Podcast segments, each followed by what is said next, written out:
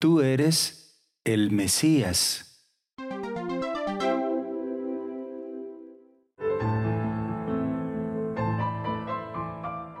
Evangelio según San Marcos, capítulo 8, versículo 27 al 30.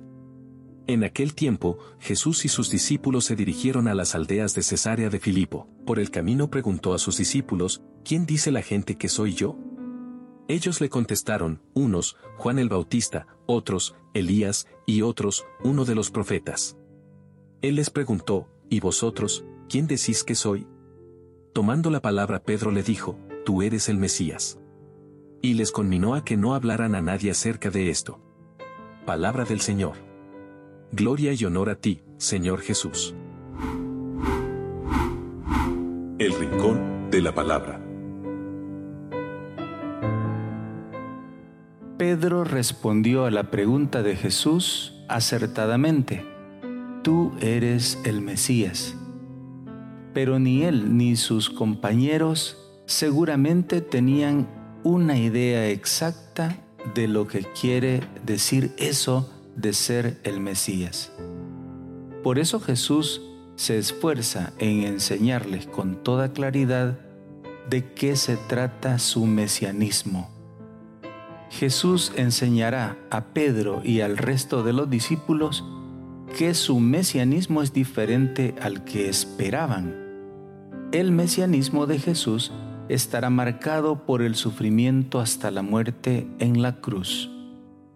Esta idea de mesianismo que Jesús enseña se sale de la lógica de aquel momento histórico. Es que los judíos esperaban un Mesías guerrero, algo así como un libertador que se pusiera al frente del ejército y que conduciera al pueblo a la victoria sobre los opresores extranjeros. Esta era la misma idea que tenían Pedro y los demás discípulos. Por eso Pedro, como si se tratara de un acto de caridad, reprende a Jesús a solas y le dice que esto de la cruz y de morir no le puede suceder a él. Sin embargo, Jesús corrige a Pedro en público, seguramente porque entendía que los demás también tenían estas ideas acerca del Mesías. Hoy Jesús lanza la misma pregunta a cada uno de los bautizados.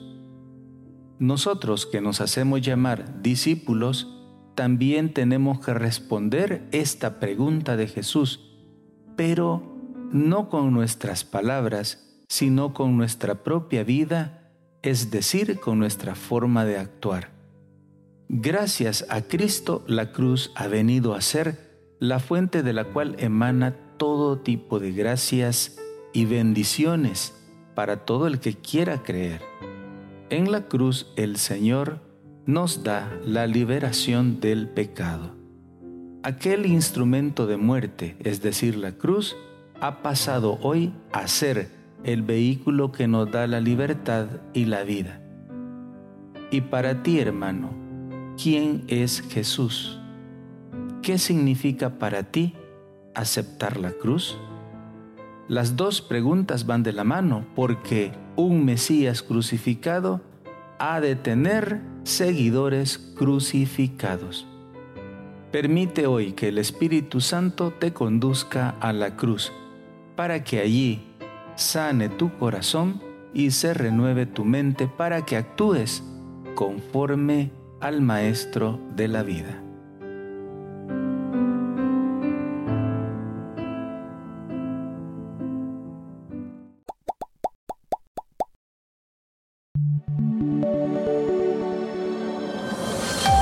Comunidad Católica Virtual.